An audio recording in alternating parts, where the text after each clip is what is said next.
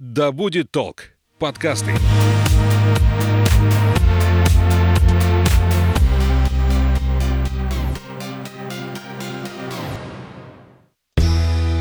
Доброго времени суток. Это подкаст об осознанном туризме, психологии путешествий «Конюх Федоров». Я журналист Александра Михайловская. Вместе с кандидатом географических наук, тревел-коучем, неугомонной путешественницей Анной Статвой, а мы разбираемся, почему люди выходят за порог и отправляются на встречу приключениям. В третьем сезоне подкаста мы будем принимать гостей. Нашего подкаст-студии будут посещать люди, которые побывали в самых разных местах или находятся в путешествии в настоящий момент. Мы узнаем, какие места чаще всего манят путешественников и что остается внутри после этих путешествий. Аня, привет! Привет, Саш! Действительно, это наш третий уже сезон, и его мы посвятим более практическому изучению туризма, услышим из первых уст самые интересные вещи от наших путешественников, и я хочу представить наших сегодняшних гостей. Это молодые супруги, можно сказать, совсем юные, Мария Феклина и Александр Белов, а ребята-программисты из из Дубны. В начале этого года они на личном автомобиле отправились в путешествие через всю Россию и достигли Владивостока. Сейчас они едут обратно, остановились в нашем городе на некоторое время. Кстати, наш родной город Омск, он для ребят особенный, потому что именно здесь Саша сделал Маше предложение, и впоследствии они стали мужем и женой. Ребят, привет! Привет! Привет! Спойлернула нашу самую главную фишку. Давайте знакомиться, ребят. Кто вы? Откуда вы? Чем занимаетесь? Мы два программиста из замечательного города Наукограда Дубна. Учились в одном университете, потом познакомились на дне рождения общей подруги и обнаружили друг у друга любовь к путешествиям совместную. Стали ее постепенно реализовывать по мере возможностей. У нас в руках замечательная возможность, а именно удаленная работа, и решили воспользоваться ей, так сказать, по полной полной программе. Саш, вот честно, кто первый сказал, поехали? Это был я, да. Тебе-то как идея это вообще в голову пришла? Взять, собраться, вы же понимали, что вы сейчас выходите из дома, садитесь в машину, и не 2-3 дня вас не будет, а достаточно длительный промежуток времени. Что повлияло на такое вот решение и озвучивание идеи в первую очередь? Ну вот у меня, наверное, две причины было, почему так. Одна из них – это я смотрел Илью Бондарева на Ютубе. Вот он путешествовал до Владивостока тоже, но только необычным путем на товарном поезде. Он путешествовал верхом. Из какой точки? Из Москвы до Владивостока. Вот, и меня тогда это очень вдохновило, но, конечно, я так рисковать не буду, это все-таки очень небезопасная идея, и тем более так далеко. Но идея путешествия, скорее всего, отсюда пошла, чтобы вот такую долгую поездку можно было ре- реализовать. Ну и второй момент, мы 4 года живем вместе, и у нас до сих пор нет квартиры, мы все еще снимаем, и не знаем даже, где купить. То есть нам сложно было найти город, тот, который нравился. И в итоге мне в голову приходит мысль, что на самом деле это не минус, это плюс. То есть, когда у тебя нет квартиры, у тебя нету какого-то места жительства определенного, вместе с тем, что у нас работа удаленная, я такой думаю, вот, надо поехать, и вот до Владивостока хочу. Присмотреть себе город, да? Да-да-да. Маш, Саш произносит, поехали. Твои какие мысли были на этот счет? Надо сказать, сначала я сильно удивилась, потому что обычно все-таки я генератор идей для поездок и главный планератор. И меня это напугало даже немного сначала, потому что я, как оказалось, не очень хорошо знаю свою страну. И вот все эти стереотипы, что там далеко, непонятно что, какие там э, дороги, но... Дороги медведи, да. Да, дороги медведи, балалайки.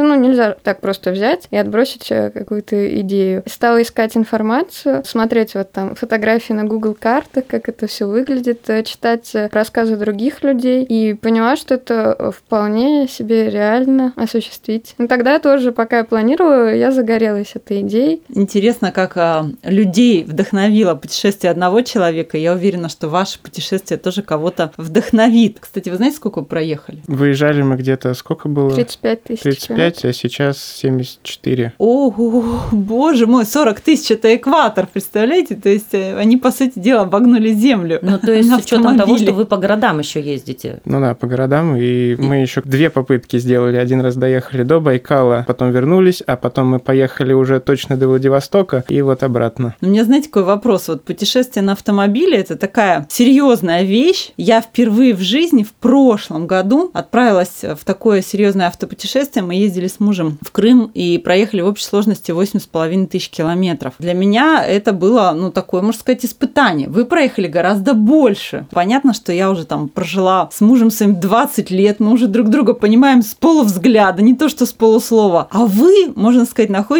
на заре своих отношений. Вот это путешествие совместное, оно для вас чем было? Испытанием, проверкой, удовольствием. Вот чем? Ну, для меня это было удовольствием. То есть мы вместе пять лет, тоже немалый срок, и, ну, в общем, мне очень все понравилось. То есть наши отношения стали крепче, я считаю. Для меня это все вместе. Конечно, затрагивает там какие-то новые бытовые вопросы. Мне говорили, что это большое испытание, но, честно, я вот не почувствую это как какое-то испытание. Я тоже получала удовольствие. Скажите, вот мне интересно, а, сколько времени прошло от э, самой идеи идеи, решения отправиться и вот этого отправления самого. Как вы готовились, что вы учитывали? Ну, идея пришла нам где-то в октябре прошлого года. Где-то мы два месяца упорно прям готовились, потому что нас там запугали 50-градусными морозами. Мы искали, мы нашли самые лучшие... Искали шапку в магазине? Везде, везде. То есть искали самые лучшие пуховики, чтобы не замерзнуть, там э, спецодежду и прочее, термобелье, все-все-все. Потом еще куча информации у меня Маша перерыла, это ей большой респект. Она у меня действительно планирует все и учитывает все, что может. То есть в этом плане я даже за такое не берусь. То есть вы смотрели города, смотрели маршрут и где останавливаться? По сути, у нас не так много вариантов, чтобы доехать до Владивостока. То есть сначала там у нас есть развилка небольшая, два пути, а потом, потом уже дорога одна. Да, да, дорога, можно сказать, одна. И мы останавливались в крупных городах. И самое сложное, пожалуй, было спланировать именно эти переезды. Расстояния между городами большие, а надо как-то не ехать каждые выходные, а потом между ними работать, а надо как-то балансировать, чтобы не устать уже в начале пути. Пожалуй, это было самое сложное. То есть отпуск здесь в пути не затрагивался? Мы брали отпуск, когда мы во второй раз поехали после свадьбы. Мы поехали на Алтай и позвали друзей с собой. Небольшой компании, они к нам прилетели. Тогда мы брали отпуск. По ну, Сибири, Дальнему Востоку это сложно достаточно спланировать планировать, потому что расстояния между городами большие, крупных городов не так уж и много. Наверняка могли быть какие-то проблемы с тем, где остановиться. Ну да, конечно, это важно, где остановиться, и более того, это место должно принести отдых. То есть, если ты остановился в каком-нибудь мотеле, где бегают условно тараканы,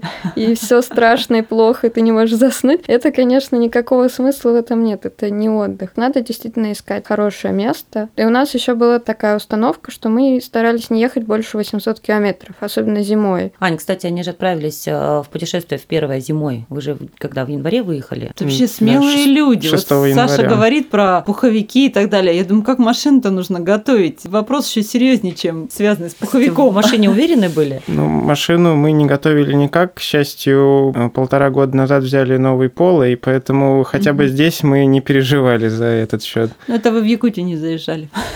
Это да. Так, вы отправляетесь, вы получается, в первый раз, в первую поездку, когда доезжаете до Байкала, видите Россию зимнюю. Чего не увидели, чем вас пугали? И что удивило, что увидели, наоборот, э, из того, чего не ждали? Нас пугали, безусловно, бездорожьем. Говорили, что у нас э, замерзнет бензин в бензобаке. Про медведей, про бандитов говорили. На самом деле, у меня лично ожидания от зимнего путешествия были не очень большие. Ну, то есть, это же зима, это холодно. Но в итоге я получила гораздо больше, потому что была подготовлена подготовлен. То есть мне не было холодно. И зимой действительно встречаются особенные пейзажи, особенно красивые. Это не просто черное, белое, черное, белое. Были и закаты красивые, и горы, животных мы разных видели. Так, а где красивее всего было? Именно зимой, если рассматривать, то, скорее всего, на Байкале тут, наверное, больше без вариантов. С моей точки зрения, вот Мария, может, другое. Ну, у Байкала немного подвел. Он такой капризный. Не было вот этого чистого льда, как там все показывают. Все было было засыпано снегом, но это все равно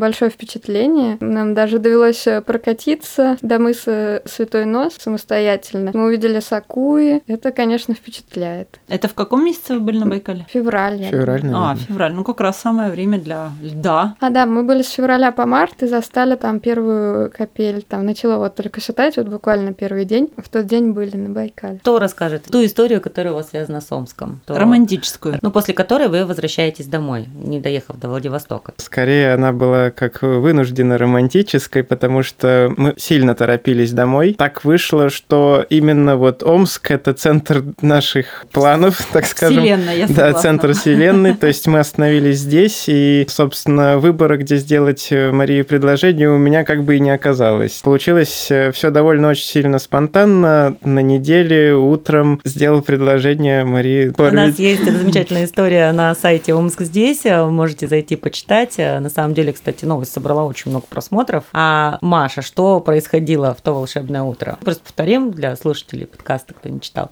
Ну, это утро было для меня неожиданным. Это немного неловкая история, потому что представьте ситуацию. Вы просыпаетесь от того, что у вас будет, и берут э, на руки и относят на кухню, где готов уже завтрак. Я была сонной, даже немножечко недовольной, не скрою, потому что я не люблю просыпаться. Это для меня самое время раздражительное. И я только начинаю понимать, что происходит, и Саша стоит передо мной на колено, делает мне предложение. Это, конечно, очень трогательный момент. А, Вы приезжаете домой, а, у вас проходит торжественное событие. Все, вы муж и жена, и когда вы опять решаете уехать, и опять отправляетесь все-таки в то путешествие, которое планировали изначально. Ну, надо на самом деле вернуться немножечко назад. Мы приехали не домой, а к моим родственникам в Саратов, где мы, собственно, расписались в кругу моей семьи. Это была наша первая свадьба, так скажем. Потом мы поехали в Елец, еще отпраздновали с Машиными родственниками немножко. Вторая свадьба. Ну, ну, вторая, можно сказать, да. Потом мы поехали уже в Дубну, где сначала мы э, устроили большой праздник для наших друзей. Это мы третий раз отпраздновали и были вынуждены еще с родственниками там и четвертый раз отпраздновать в кругу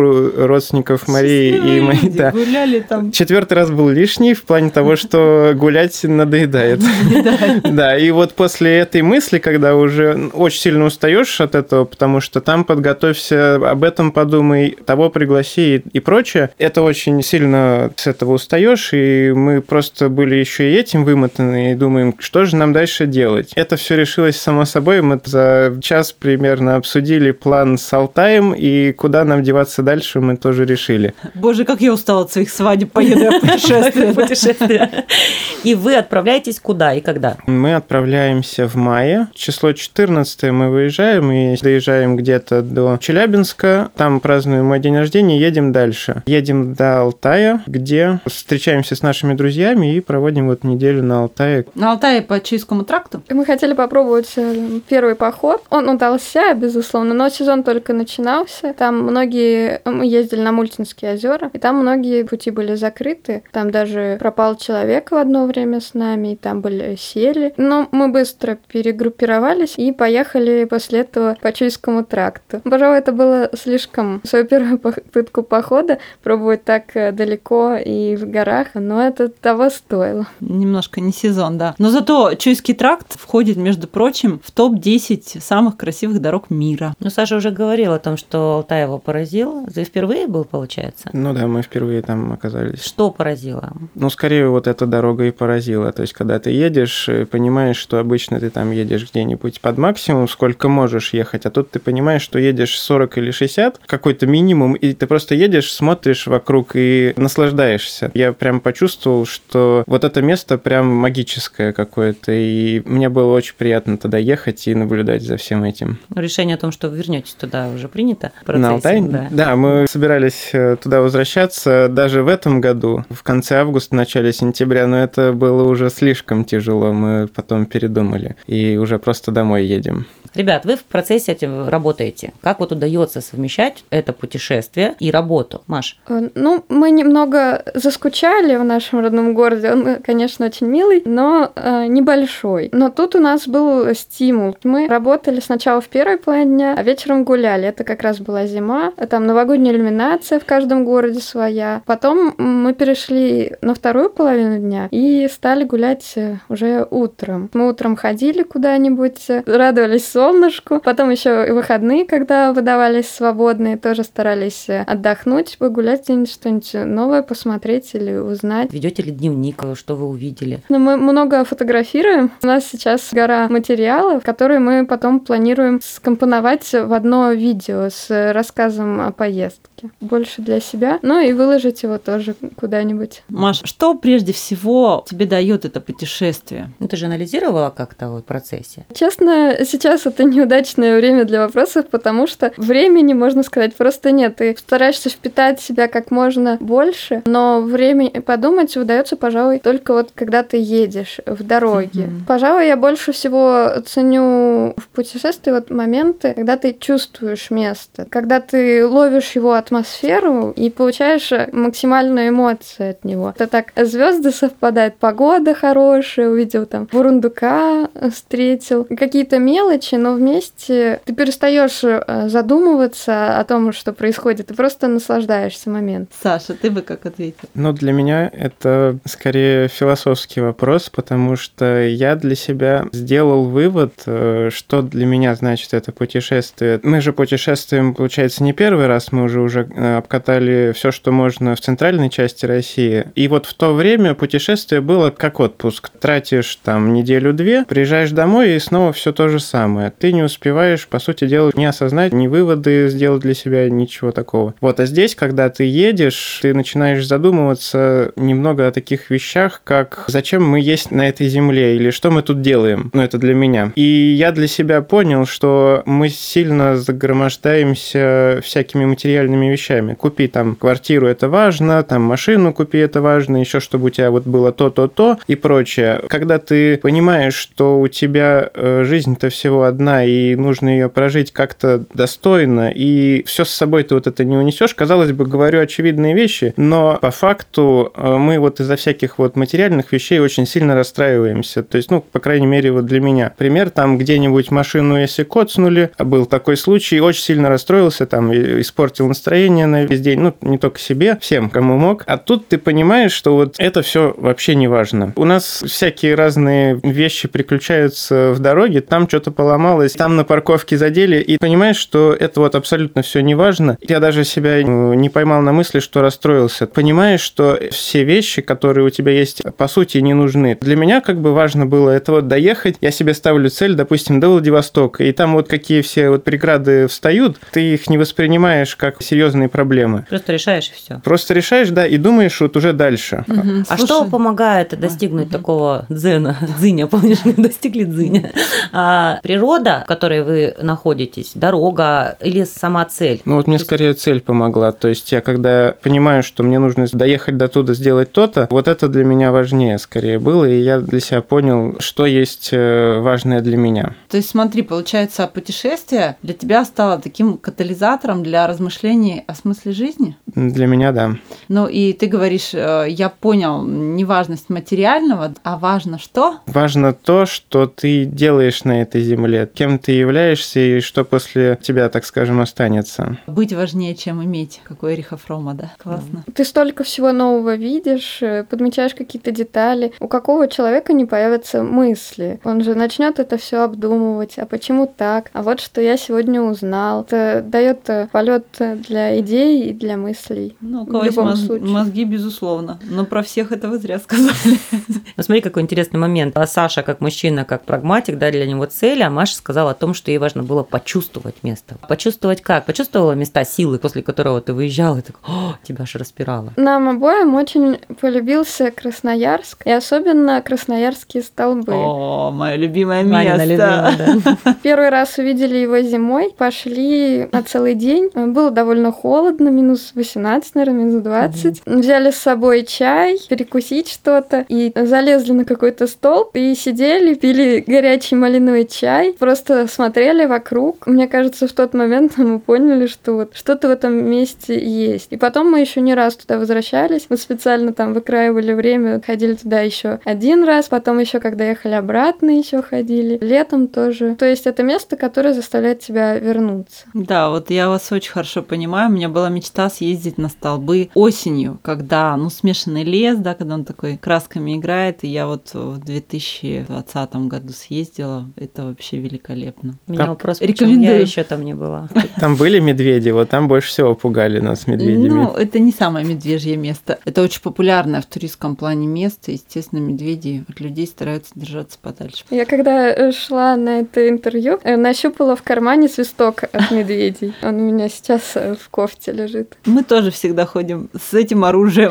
Еще с поварешкой и тарелкой. Вопрос такой возник. Саш, вы вдвоем. Люди же вам все равно встречаются? Или это минимум людей в этом путешествии? Но вот это как раз та часть, о которой мы думали немного иначе, и ожидания были больше, а по факту получили несколько человек, с которыми мы общались. Думали, что заведем, конечно, больше связей. Так, получается, на пальцах одной руки можно пересчитать, и получилось так, что, да, минимум связи. Мы больше э, получали каких-то знакомств в обычных э, путешествиях вот в нашей части России, в центральной. А это тебя радует или огорчает? Для меня это нейтральная какая-то вещь. А почему? Потому что люди вот в этой части страны более закрытые? Скорее отсутствие нашего времени или Мгм. открытость с нашей стороны. Мы как-то сами по себе ходим, никого не трогаем. Маша, а у тебя как? Мы как-то никогда не стремились, мне кажется, вот именно к знакомствам, но под конец путешествия было несколько забавных моментов, которые запомнились. И тогда вот я подумала, блогеры, они ведь столько знакомств заводят, э, и это так интересно, наверное, а вот почему у нас не так? Но я думаю, это просто дело в том, что ищем разное. Мы обычно там природу смотрим, гуляем в первой половине дня, когда все работают, и радуемся, что никого нет, очередей нет, поэтому так и получается. Хватает или не хватает общения? То есть хотелось бы больше или вот как есть, так и пусть идет и достаточно?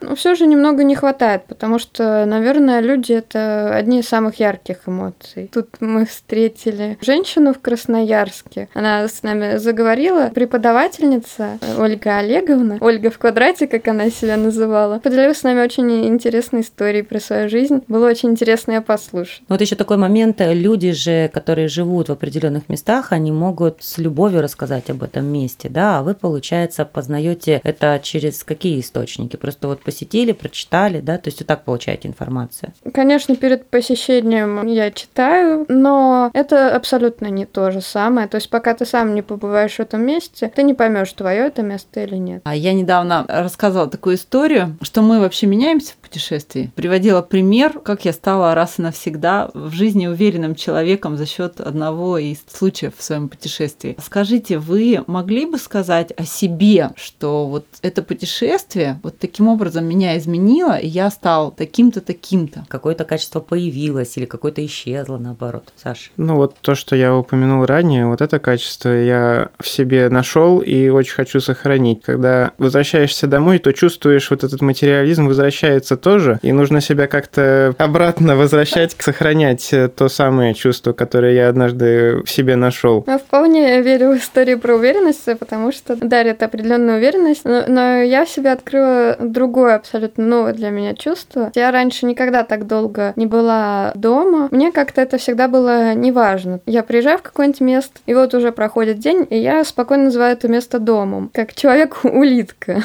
А тут э, я стала ловить себя на мысли, что я действительно скучаю по дому, и мне его не хватает. Вот это для меня новое чувство. М. Бытовые вот эти сложности, бытовые вопросы, они же неизбежно возникают в таких путешествиях. Какие трудности в автопутешествии? Ну, если именно бытовые, сначала мы очень готовились. За месяц у меня уже были забронированы квартиры. С собой я все время готовила термос еды или даже два. Сейчас, мы, когда мы едем обратно, мы везем с собой пиццу или бургеры. Квартиру можем бронировать за день до приезда. Адаптивность уже на высочайшем просто уровне. То есть, если что-то сложно, значит, это надо упростить. Саша, ты как воспринимаешь трудности в пути? Что для тебя является трудностями? Где ты скажешь, ну, все нормально? Если рассматривать дом, быт, приготовь, постирай и прочее, у нас все очень хорошо это разделено, и у нас здесь проблем нету. Каждый знает, что делает, как дома, так и в любом другом месте мы проблем здесь не испытываем. Если про трудности говорить, э, вот эти вот все подготовки, сборы перед отъездом, они, конечно, выматывают и надоедают. Такой момент, из-за чего уже очень сильно хочется домой и ничего никуда не ехать. Я вот Сашу прям очень хорошо понимаю. Это моя боль. Можно было просто сесть и поехать. Ехать, и не собирать, ничего не разбирать. А я, а, знаете, хотела задать вам такой вопрос. Представьте себе, что вам нужно убедить какого-то человека отправиться в путешествие, вот самого там закоренелого домоседа. Вот какие бы вы аргументы привели в пользу того, что точно нужно отправиться в путешествие? Я бы скорее не стал уговаривать таких людей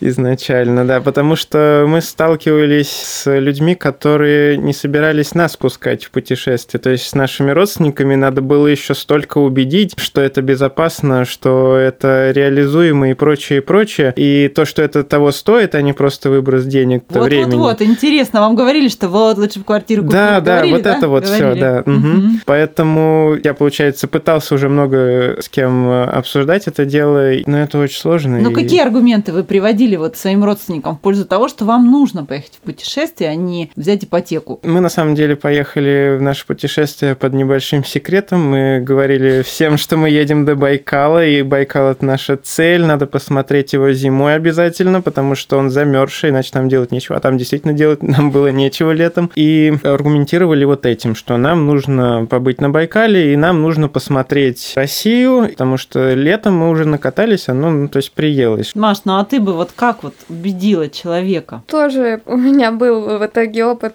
убеждения, и я поняла, что уговаривать людей это не лучшая идея, потому что если вот у человека не лежит к этому душа, то он не будет это пробовать. Это абсолютно нормально. Если есть какие-то сомнения, то надо обязательно пробовать. Мы все люди разные. Кому-то там хочется потюленить, а кто-то бегает весь отпуск без остановки. Ну вот если бы я была таким человеком сомневающимся, сомневаюсь, но мне хочется. Ты моя последняя капля. Что бы ты мне сказала? Тысяча одна причина. А, расширение кругозора, это новые впечатления, новые воспоминания, а, возможно, новые люди, новые пейзажи. То есть ключевое слово это слово новый, это внесение разнообразия в твою жизнь. А среди единомышленников, которые вас поддерживали, же поддерживал кто-то, говорили, давайте, ребята, классная вообще идея, задумка. Среди этих единомышленников были те, кто уже путешествовал, или те, кто сам никогда никуда не ездил, но за идею? И такие, такие люди, несомненно, были. Скажу только, что все они были в основном наши сверстники. Я не знаю, наверное, ни одного сверстника, который это бы посчитал как э, плохую идею. Или максимум кто-то говорит, что это здорово, но я бы так не смог. Мне кажется, через некоторое время многие пойдут по стопам кочевой жизни, потому что удаленная работа действительно такую возможность дает. Ну, я думаю, что это многие люди как раз из вашего поколения, потому что люди моего поколения, они как раз привязаны к чему-то материальному, однозначно. У них есть якорь в виде квартиры, дачи, машины. Нет удаленной работы, невозможно себе это позволить. Но другой какой-то философский взгляд на жизнь. Где вы побывали до того, как отправиться вот э, в долгое путешествие? Мы летали в Крым, один раз э, путешествовали до Донбая. Это была одна отдельная поездка. Потом у нас еще была поездка на Эльбрус, и 4000 мы проехали где-то, побывали на трех морях. Еще где были в Петербург, ездили туда, в Карелию. Отдельно слетали в Калининград. В Екатеринбург мы летали. Оттуда поездом, пароходом. В Екатеринбург вас что занесло? На какое-то событие? Фестиваль? Нет. Вот я, кстати, не знаю причину, почему. Маш, ты не помнишь? Тогда было дело в транспорте, то есть мне пришла гениальная идея. Мы летим на самолете в Екатеринбург, потом на поезде э, в Нижний Новгород, а потом теплоходом плыли до, до Москвы. Скажите мне, города разные? А, да, конечно, разные. Здесь дело больше в деталях. Первый раз у меня такое чувство было, когда мы в Карелии были. Там вроде бы те же деревья, но что-то вот не то, как будто Отличается. меняется пейзаж, да. Становится каменистая почва, или, может, цвета как-то меняются, что-то другое. И вот э, здесь я уже специально наблюдала эти моменты. Например, там на Дальнем Востоке другие указатели. Я у нас никогда не видела, чтобы было написано лог или падь. Ну и природа тоже отличается. Допустим, белок мы за путешествие практически не видели, а если видели, то черных. Это были в основном бурундуки, сусликов видели, птиц э, новых, которых э, только по телевизору раньше видели. Саша, кто чаще находится за рулем? Распределяем на самом деле очень просто. У меня опыт с 2016 года. В 18 лет я получил права и постоянно практиковался то в универ, то еще куда-то. Вот. А Маша получила права год назад, в 2021 году. В основном еду я, и если мне становится становится уже тяжело ехать. И если дорога позволяет, то я передаю руль уже Маше. И Да. в городах садишься. Нет, в городах нет, только на шоссе, на трассах. А сколько времени на один город вы закладываете? Вот на место, в котором находитесь, сколько вы находитесь по времени? Обычно мы останавливаемся на две недели. В каждом месте, в каждой А, локации. ну, либо это две недели единоразово, либо мы едем неделю, остановились, когда ехали туда, неделю, когда обратно. Ну, бывает, конечно, и исключения. Скажите, а вы вот игнорируете маленькие города или нет? Как вы к ним относитесь? Ну, во-первых, в Сибири у нас не так много крупных городов, да, в Сибири на Дальнем Востоке тем более. Во-вторых, они бывают с какой-то исторической, с культурной точки зрения не менее интересные, чем крупные. Мы, наверное, останавливались только в одном небольшом городе. Это был Байкальск. Мы жили там в трехэтажном домике. Был интересный опыт, но все-таки нам больше интересны именно большие города. У нас э, в Дубне 75 тысяч жителей. Мы уже навидались маленьких городов. Наелись маленьких городов, мы хотим Омск-Сити, да? Да, На две кстати, недели в одном месте наверняка происходят какие-то забавные случаи. Были такие? Да, пожалуй, я нашел один случай забавным. Это было в Красноярске. Мы тогда легли спать где-то в 2 часа ночи, вот, а проснулись мы от э, стука в дверь. Э, я сначала думал, что стучали не нам, потом понял, что все-таки нам, и очень упорно так-то стучали. Первая мысль, что происходит, я думаю, ну, наверное, заливаем кого-то. Прям стою с кровати и пока иду уже проверять, что пол сухой. Потом мысль, что, ну, может, пожар какой-то или еще чего-то. Думаю, нет, слишком тихо для пожара. Подхожу уже к двери, смотрю в глазок, а там два милиционера стоят. Да, а я думаю, да, ничего вроде не делал, а вроде пришли. Думаю, странно. Потом они все просили нас открыть дверь. Я такой думаю, ну, наверное, это мошенники, не иначе, потому что... А, а что они в 7 часов утра делают-то у нас под, под дверью? Думаю, сейчас вот войдут в квартиру и все. В лучшем случае останемся кому-то там чего-то должны и, прочее, лишь бы живы были. А я отвечаю, что я вам не буду открывать, я напуган и пытаюсь им ответить что-то. Они меня не, слышат, потому что дверь э, с хорошей звукоизоляцией получилась. В итоге пришлось им дверь открыть, потому что я боялся, что ее выломают. Открыли мы дверь, встретили нас два сотрудника и сообщили, что э, они ищут э, там какого-то гражданина по статье 228. У меня, то есть, страха не было, что это там за мной пришли, а, а то он говорит, обычно пугаются, что вот за мной пришли, что это я наделал такое. Нет, вот я думал только о том, что действительно милиционеры пришли. Потом они, там еще смешная история, как они просили войти в комнату, вдруг там скрывается этот гражданин, да. Я уже говорю, Маш, давай там как-нибудь э, приоденься, сейчас мы впустим людей. Я потом говорю, так, давайте только один зайдет, а они тоже, им не позволено по одному ходить, потому что вдруг там действительно кто-то укрывается и нападет. Ну, в итоге все мирно прошло, они просто зашли, посмотрели, я написал там какую-то списку, что я такой-то, такой-то, здесь э, по случайности никого не знаю, вот. Но это очень сильно запомнилось, да. И вот после того, как мы их уже проводили, я стою просто по центру квартиры и понимаю, что, ну вот чего я делать точно сейчас не буду, так это спать.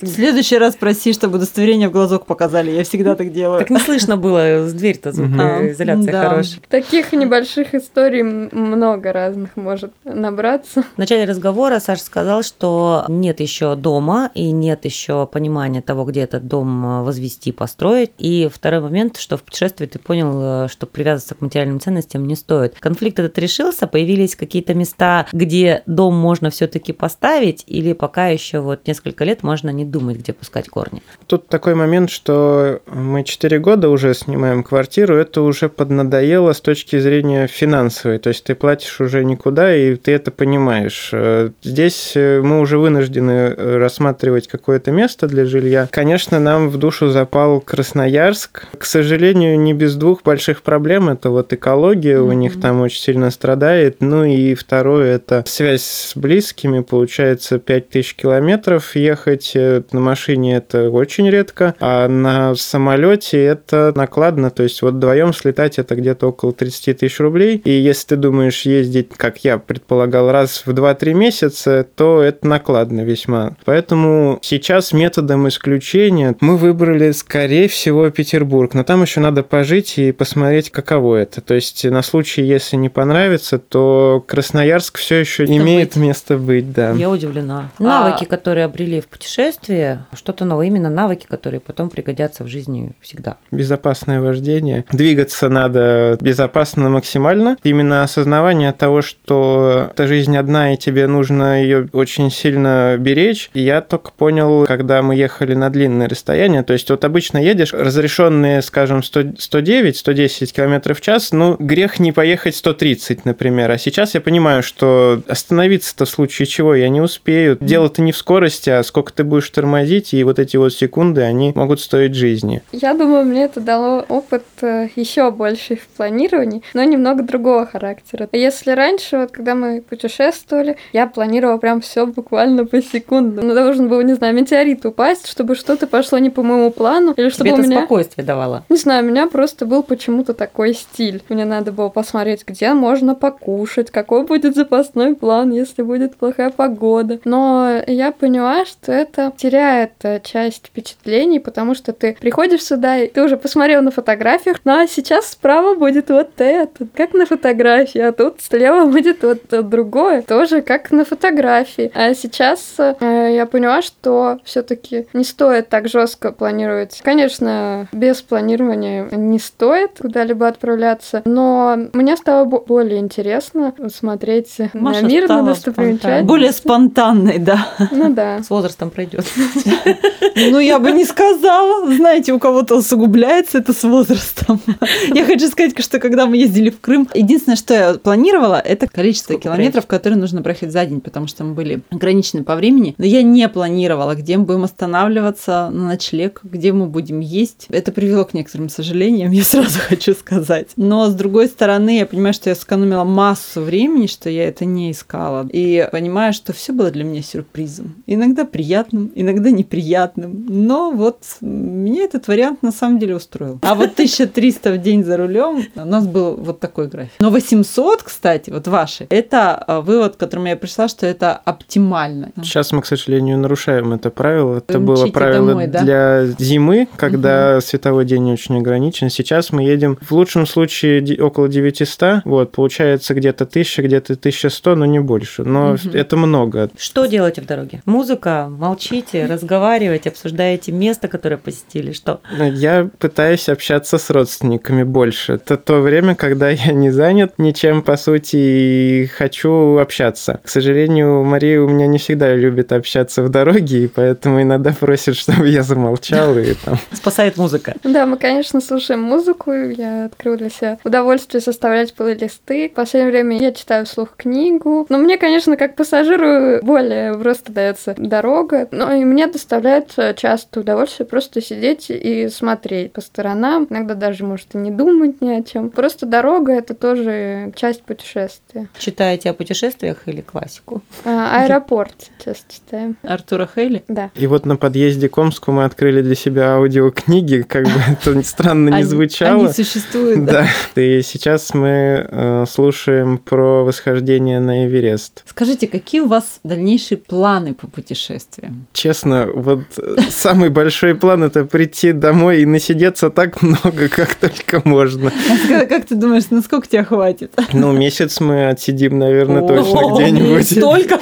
А, Ну, я поняла теперь, э, почему некоторые любят летний отдых. У нас такого никогда не было. То есть мы всегда надо в гору залезть, надо съездить там на экскурсии или что-то посмотреть. И, может быть, утром успеем искупаться. То есть спокойствия такого не было. И вот мне бы хотелось, наверное, попробовать это. Но я уверена, тяга к таким путешествиям у нас не пропадет, потому что даже сейчас э, в дороге я смотрю на карту и говорю Саше, что вот как жаль, сюда не заехали, туда не заехали. Ну, то есть Россия большая, невозможно ее посмотреть за одно путешествие. Я вам Мы хочу сказать, даже за всю полгода. жизнь ее невозможно посмотреть, Да. какой бы долго она ни была. И уже есть э, планы на следующий год. Здорово. На самом деле я призываю всегда всех пробовать разный туристский опыт, потому что мы привыкаем стереотипно к какой-то модели поведения, да, к какому-то способу перемещения и познания мира, в то время как существуют другие варианты. И вот тот же самый тюлень осенний отдых, он тоже много что может дать с точки зрения рефлексии, созерцания, понимания самого себя. Здорово, если вы будете разные варианты пробовать. Отсутствие спешки. Ну, это с возрастом, это с возрастом. Что часто мы стали об этом говорить, пора куда-нибудь отправиться, да? Это подкаст об осознанном туризме, психологии путешествий «Конюх Федоров». В гостях у нас были Мария Феклина, Александр Белов, ребят, которые совершили автопутешествие из Дубны до Владивостока и сейчас едут обратно и оказались в нашем городе. И А. Анна Статва. Ребят, я восхищаюсь вами, вашими воззрениями на путешествие. Желаю вам того, что я всегда всем желаю. Путешествуйте, будьте счастливы. Спасибо большое. Спасибо.